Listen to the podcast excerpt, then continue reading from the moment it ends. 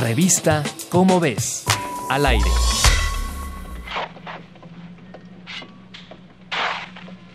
Casas, edificios, vecindades, condominios, torres, puentes, acueductos, parques, plazas, mercados, tiendas, túneles, museos, iglesias, hoteles, restaurantes.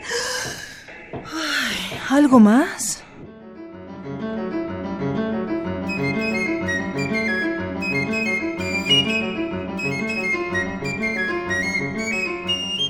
Nuestros pueblos y nuestras ciudades, el modo en el que están construidos, lo que tienen y lo que no tienen, todo, todo eso dice mucho de nosotros.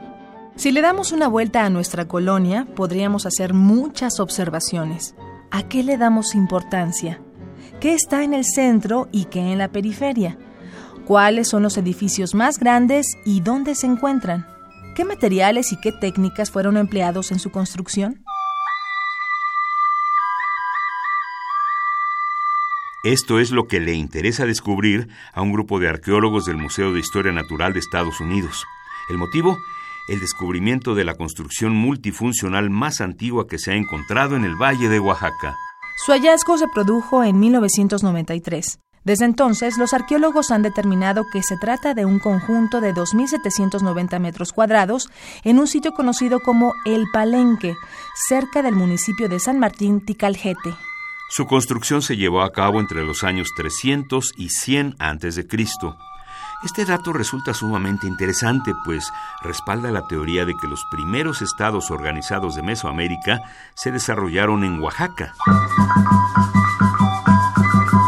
El conjunto se localiza al norte de una gran plaza y en su parte más alta cuenta con lo que parecen ser las habitaciones del gobernante y su familia. Siguiendo una escalinata hacia abajo se encuentran un comedor y los salones en los que se reunían los consejeros para tratar asuntos públicos. La construcción cuenta con un patio, edificios anexos, una cisterna, un canal y un lugar para sacrificios rituales. Todo esto sugiere una excelente planeación, además de ser características arquitectónicas similares a las de edificaciones posteriores. ¿Y tú conoces la historia del lugar en el que vives? Descubre esto y más en la revista ¿Cómo ves? En el fascinante mundo de la ciencia hay un lugar para cada uno de nosotros. Revista Cómo ves, al aire.